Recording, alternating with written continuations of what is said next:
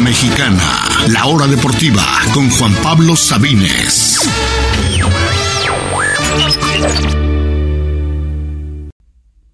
Bienvenidos, bienvenidos a todos a la hora deportiva. Bienvenidos. Esto es la hora deportiva, yo soy Juan Pablo Sabines. Vamos a hablar, por supuesto, de la derrota, otra derrota más de la selección mexicana, ahora frente a Canadá en un partido congelado que caemos 2 a 1. Vamos a tener todos los detalles y los datos al respecto de este eh, de este partido, incluyendo por supuesto mi comentario. Hablaremos de lo que sigue ahora para la selección mexicana, cómo están las posiciones en el octagonal final. Hablaremos un poquito también, ya terminó oficialmente la fecha FIFA, la última del año, no volveremos a ver a las selecciones hasta enero, hasta finales de enero, así que ya tenemos a 13 invitados a la Copa del Mundo, les diré exactamente quiénes son, qué es lo que está pasando en Sudamérica, qué está pasando en Europa y en el resto del mundo. Muy rápidamente daremos un repaso de los que ya pasaron y los que todavía no lo han hecho. Hablaremos también, como cada miércoles, de la NFL, las 10 conclusiones tras la semana 10, 10 conclusiones tras la 10 de la NFL. Si nos da tiempo hablaremos un poquito de fútbol americano colegial también ya cada vez más cerca de los playoffs. Así que acompáñenos aquí a través de Radio Chapultepec 560 AM en la Ciudad de México. Estamos, acuérdense, a través de radiochapultepec.mx, a través de la plataforma de emisoras.com o la de tunein.com o la aplicación de TuneIn. Pueden escuchar toda la programación completa de esta emisora de manera gratuita y en cualquier parte del mundo hay emisoras.com, TuneIn o bien en radiochapultepec.mx. los invitamos a seguirnos también a través de Spotify, Google Podcast, Apple Podcast, Breaker, su plataforma favorita de podcast. Subimos solamente algunas secciones de la hora deportiva. Búsquenos y escúchenos también ahí en su plataforma favorita de podcast. Vamos a Dar inicio con lo que pasó el día de ayer. México cae, cae 2 a 1 frente a Canadá. El gol de México vino ya tardío eh, de un cabezazo de Héctor Herrera. Antes dos veces Larín que ya se convierte en el máximo anotador en la historia de la selección de Canadá. Él anota un par de veces, le da a Canadá la ventaja. México estuvo cerca de empatarlo, un gol tardío y casi, casi un gol me parece del Piojo Herrera que le pega con el pecho y no puede meterla, la saca Canadá en la línea. El partido terminó inclusive calientito, que es eh, un juego de palabras, porque afuera estaba literalmente el estadio. Cuando empezó el partido en Edmonton, el clima era de 9 grados bajo cero. El clima bajó incluso a 10 grados bajo cero, pero lo importante es la sensación técnica, que es como realmente se siente, estaba a menos 16. Menos 16 grados centígrados durante el partido. Desde el inicio del partido hasta el final del partido, no sé si bajó más, pero desde el inicio a la mitad estaba así, a menos 16 grados centígrados la sensación térmica eh, para, eh, en, el, en, el, estadio para ambas selecciones y por supuesto para el público. Así que el partido fue muy, muy trabado. Hablemos un poquito de lo que sucedió. La, selección mexicana y Canadá realmente empezaron a darse golpes. Eh, si de por sí era complicado ganar a una buena selección de Canadá, de visitante, con las condiciones climáticas que ya, ya habíamos dicho de menos 16 grados. Con la derrota contra Estados Unidos me parece que estaban mentalmente un poco rotos. La selección mexicana no se veía con ese ímpetu. No hay no solamente no hay un líder, no hay alguien distinto, alguien que cree que intente algo más. No sé si era el frío, no sé si era el, propio ambiente de visitante, no sé si era eh, un poco, pues por supuesto, la derrota que pesaba y las críticas que pesan del viernes en la noche. Y me parece que es un poco de todo eso lo que vimos a una selección bastante temerosa eh, y que básicamente quería que la noche se terminara lo antes posible. Empezaron el partido bastante ríspido, golpes, además de todo una caída en pasto sintético y además de todo congelado, es mucho, mucho más dolorosa que, digamos, una caída en un pasto normal. El pasto básicamente se, se congela, así que doloroso. El Chucky Lozano eh, desde el principio salió golpeado. Eh, se mantuvo en el partido, pero estuvo lejos de, su mejor nivel realmente. El partido, como eso del minuto 20, pensé, claramente pensé. Este partido está muy, muy peleado. Eh, casi no ha habido aproximaciones. Ninguno de los dos equipos está intentándolo mucho. Llega a ser hasta aburrido en ocasiones, ya que me parece que los dos equipos solamente estaban esperando un error del rival y pensé eso justamente. Este partido creo que va a quedar 0-0 a menos que haya un error. Y así transcurrió el partido. Prácticamente no hubo llegadas ni de México ni de Canadá. De hecho, México no tuvo un solo tiro a portería en toda la primera parte. Y el único tiro a portería que tuvo Canadá fue ya en tiempo de compensación. Un tiro complicado, pero si quieren que un portero debería poder rechazar fácilmente, por lo menos rechazar hacia los lados, pues Guillermo Ochoa lo rechaza, pero dejándosela muy muy fácil a Kailarín que pone el 1 por 0 en tiempo de compensación de la primera parte. Obviamente se volvieron locos y cambió totalmente la balanza para el segundo tiempo. Y justamente empezando el segundo tiempo viene la segunda anotación también de Kailarín y también me parece de una equivocación de Ochoa. A muchos les parecía más equivocación la segunda que la primera. A mí me parece peor la eh, la primera que la segunda. La segunda, la cuestión es que no sale, la, pero el error no es solamente de Ochoa, ya que totalmente gana la marca. La IN anota absolutamente solo. Había los únicos que lo marcaban eran otros dos jugadores de Canadá. La marca estaba terrible, es algo de lo que manejábamos muy bien en la época de Osorio y que hemos perdido aquí eh, con el Tata Martino. La, pelota parada nos ha hecho muchísimo daño, algo de lo que, insisto, era una fortaleza hace algunos años, hoy es una debilidad. Y eh, la marca dejaron totalmente solo a Larín. Ochoa tampoco salió, pues, se queda parado en la línea. Y Larín fácilmente pone el 2 a 0 en ese momento. Apenas 5 minutos, 6 minutos de que había empezado la segunda parte. Así que apenas empezó la primera y apenas empezó la segunda. Larín anota con dos errores de Ochoa, además de errores defensivos. Y eh, la selección de Canadá se puso 2 a 0 por encima de México. Realmente poco pudo hacer México. Eh, faltaban 40 minutos. La reacción realmente vino hasta los 5 minutos finales en los que México ya estaba encima. Eh, que terminaron agregando casi 10 minutos, que se calentaron los ánimos, que había los jugadores de Canadá estaban cayendo lesionados. Héctor Herrera anota un gol, me parece que fue de lo poco rescatable del partido para la selección mexicana. Y el propio arquero canadiense, muy canchero, eh, intenta tirarse con la pelota. Eh, muy, muy veterano, parecía que iba el arquero con sus pants, con su, con su eh, casi una boina, no, no de manga larga, con guantesotes. me parece que simplemente Canadá supo hacer su partido. No es algo común. Canadá realmente no solo no, no había estado tan cerca de pasar un mundial, sino que de todo el hexagonal final, de las, de las, de las calificatorias rumbo al mundial, solamente había estado en la de 1998 y no pasó. Es decir, ni siquiera llegó al hexagonal final en dos, para el mundial de 2002, 2006, 2010, 2014 ni 2018. Canadá ni siquiera estuvo en esos seis últimos.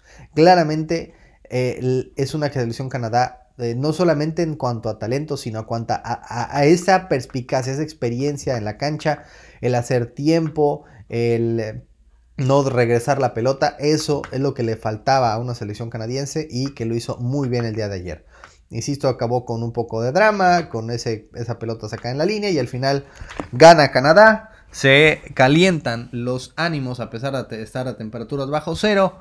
Eh, se empiezan a empujar, a golpear, al final no llega a mucho más, no hay ningún eh, ni expulsado ni amonestado, al fin y al cabo el partido termina así, 2 a 1. Les tengo unos datos antes de hablar de lo que sigue, ahí van unos datos.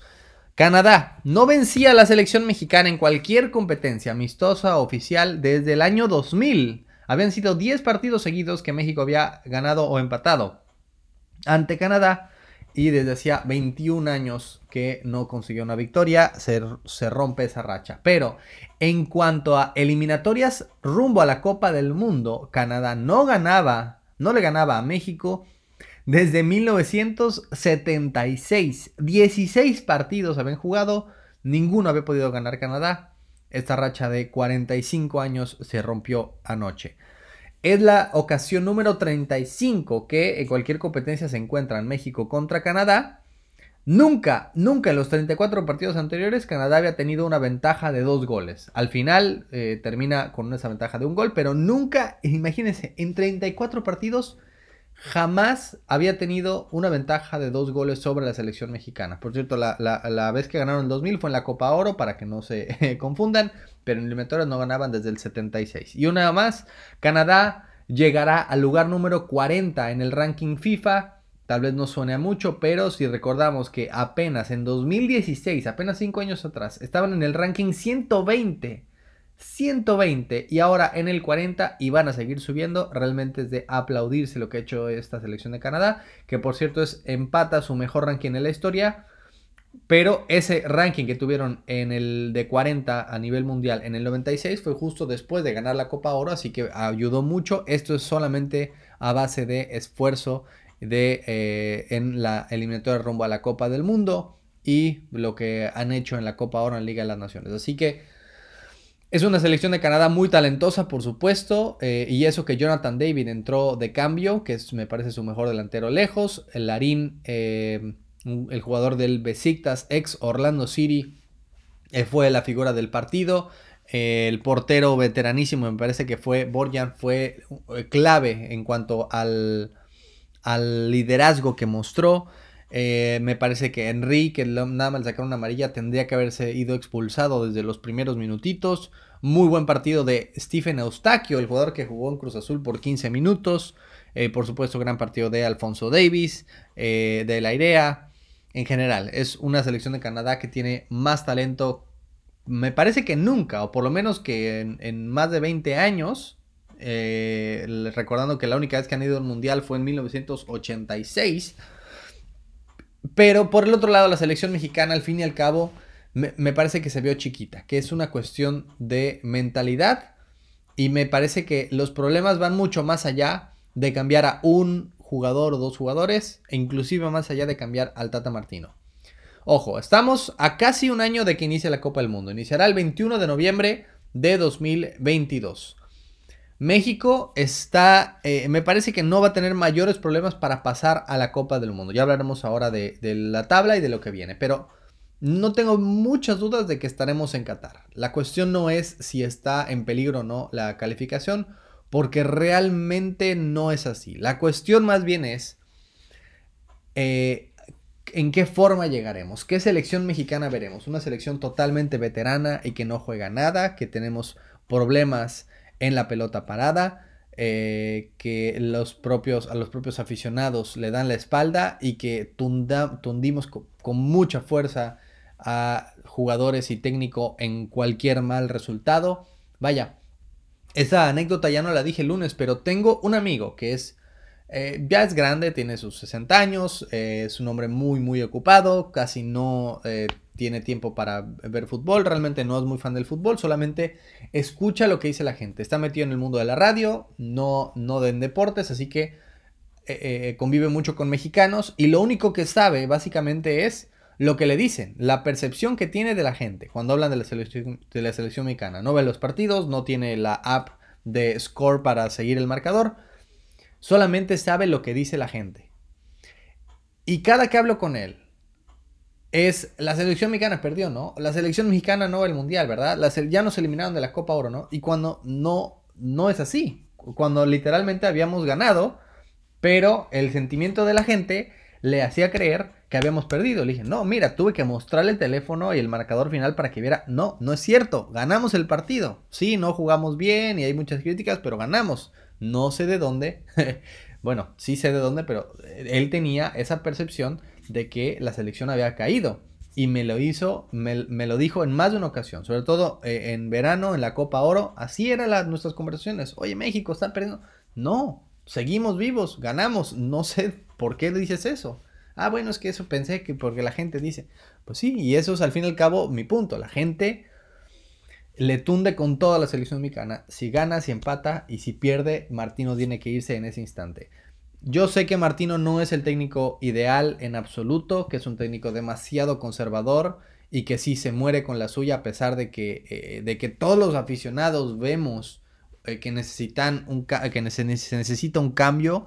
Algunos jugadores, por ejemplo, como el Romo en la ida, como el Tecatito en la ida, en esta ocasión como el propio Gallardo, como el propio eh, Sánchez, me parece que no, no dan el ancho, por lo menos en esta clase de partidos, simplemente se quedaron cortos. El Chucky Lozano estaba perdido, obviamente, con, la, con el golpe que sufrió. Eh, Orbelín Pineda no me parece que dio un gran partido, tampoco eh, el caso de Johan Vázquez, vaya perdido en ocasiones, no se comunicaba con el propio Ochoa. Ya sé que le están tirando con todo para el propio Ochoa y claro que se equivocó en los dos goles, pero ahí les va, no creo que si quitamos a Ochoa y hubiéramos puesto a quien ustedes digan, Talavera, Acevedo, Cota, Corona, eh, quien ustedes digan, a otro portero, no creo que hubiera sido muy distinto. No creo que hubiéramos vencido a Estados Unidos ni a Canadá.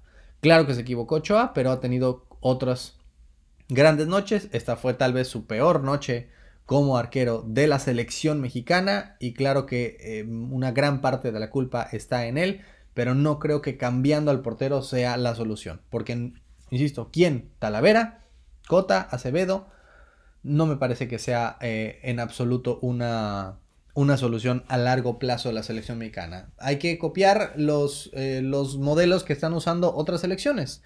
Hay que exportar desde jóvenes. Vemos a Alfonso Davis. Hoy no hay ningún jugador mexicano, ninguno, en ninguna posición que se asemeje al nivel que tiene Davis y que esté jugando lo que, tiene, lo que está jugando Davis, titular, eh, indiscutible en el Bayern Múnich, campeón de Europa. Así, de fácil. ¿Qué jugador mexicano ha estado en ese nivel en los últimos años? Ninguno. Realmente hace mucho que no. Desde que era Rafa Márquez, titular indiscutible en el Barça que ganó la Champions en 2006, desde entonces no tenemos un jugador en ese nivel como lo es hoy Alfonso Davis. Y ya los jugadores eh, estadounidenses que habíamos dicho el pasado lunes, que están en equipos de primer nivel de Europa, teniendo minutos, y en ligas top, en equipos top, en el Chelsea, en la Juventus, el Barcelona, en Borussia Dortmund. Así que hay que seguir ese modelo. No me parece que el problema sea en sí eh, la cantidad de extranjeros en la liga. Hay muchas ligas que tienen muchos extranjeros. No me parece que el problema sea no descenso. Vaya, la MLS no tiene descenso. No me parece que el problema sea la cantidad de, equipos o que muchos pasen, o el formato, o sea, que muchos pasen a liguilla. Eso, eso mejora la liga, no necesariamente la selección. Y podríamos, por supuesto, que mejorar muchas cosas y podrían tener influencia, pero no me parece que esa sea la solución. Creo que hay que mandar jugadores desde más jóvenes todavía a Europa. Hay que mandarlos a que se foguen, a que estén en mejor nivel, a que logren subir y llegar, si no se van directamente al Chelsea eh, o al Barcelona, por lo menos que lleguen a Europa, que tengan minutos, que suban su nivel, que suban su físico y su, mejoren su toma de decisiones, que es muy importante, su velocidad, su físico, porque no solamente es cuestión de eh, talento o de, o de cabecear bien, es cuestión de tomar decisiones rápido, de ser más rápido con la pelota, más fuerte, más agresivo, y eso es lo que te da el fútbol europeo, la liga española, la liga inglesa, y es lo que es en cuando mejoran los jugadores. Cuando están en equipos top, por lo menos en ligas top de Europa. Y eso es lo que me parece que hace falta. No creo que corran al Tata Martino. No me parece que es al acabose tampoco, insisto. Vamos a ver eh, rápidamente la tabla. Al momento México cayó a la tercera posición. Ojo, va a cerrar el año Canadá como el líder, el único invicto, 16 puntos tras ocho partidos. Estados Unidos que empató con Jamaica, con polémica por cierto, porque Jamaica no le, les anularon un gol en los minutos finales. Tendría que haber ganado Jamaica ese partido, pero bueno, Estados Unidos se queda en segundo lugar. México cae en la tercera posición con 14. La cuestión es que estamos empatados con Panamá, que también tiene 14 y por diferencia de goles es que México está todavía técnicamente calificado. Y Panamá sería quien disputaría un doble repechaje. Porque recordando que con la Liga de las Naciones eh, tiene que haber una, literalmente un torneo entero para definir un equipo que va a jugar contra el cuarto lugar, que hoy sería Panamá, y el que gane ese partido sería quien va a disputar un repechaje con eh, alguien de otra confederación, llámese Asia o eh, Oceanía o Conmebol. Todavía no se ha definido eso. Así que ese es el peligro realmente para México porque los de abajo están muy lejos. Costa Rica está 5 puntos abajo. Jamaica, El Salvador, Honduras prácticamente están eliminados. Ya han pasado 8 partidos, es decir, que nos faltan 6. La buena para la selección mexicana es que de los 6 partidos que quedan, Los más complicados, los que nos quedan contra estos rivales directos que estamos prácticamente empatados con ellos, que son primero Panamá y después Estados Unidos, son ambos en territorio mexicano. No sé si en el Azteca, pero serán en territorio mexicano. De los seis partidos que quedan, cuatro serán como locales. Recordando que México lleva tres partidos de visita solito eh, consecutivos y habrá un cuarto cuando visitemos a Jamaica el 27 de enero. Después nos tocará recibir a Costa Rica el 30 de enero. Recibir a Panamá en un duelo crucial el 2 de febrero Tendremos que eh, jugárnosla después en marzo, los últimos dos partidos contra, perdón, los últimos tres partidos contra Estados Unidos como local el 24 de marzo, visitando Honduras el 27 de marzo y cerrando en casa frente a El Salvador el 30 de marzo. Seis partidos, cuatro de locales. Estados Unidos y Panamá, los más complicados, serán como locales. Por eso digo que eh, no, todavía no dudo que México estará en la próxima Copa del Mundo. Obviamente la cuestión va mucho más allá. Y por favor no nos flagelemos, no nos eh, vamos a dar de golpes en la espalda, como le dijimos el lunes, que México no merece ir al Mundial, no le beneficia en absoluta a nadie, a nadie, nadie, nadie le beneficia no ir al Mundial. Dirán, ¿habrá cambios de verdad? Pues eh, ustedes creen que realmente haya cambios de verdad. Que se, que se ve primero en lo económico, pues bueno, eso es prácticamente lo mismo en todas las ligas. Así que Dejémonos eso, no, o sea, no nos flagelemos más de lo que ya duele eh, estas dos derrotas. Por supuesto que tenemos que ir al mundial, por supuesto que no le beneficia a nadie. Es absurdo pensar que sería mejor quedarnos sin ir a la Copa del Mundo. Así que, uff, México cae entre Canadá. Eh, doloroso, pero al fin y al cabo no es, no es el fin del mundo y los cambios que tienen que hacerse son cambios más a fondos. No es cambiar al portero, no es cambiar a un jugador o dos, es cuestión de fondo. Así que vámonos a una pausa y regresamos con más aquí a la hora deportiva, no se vayan.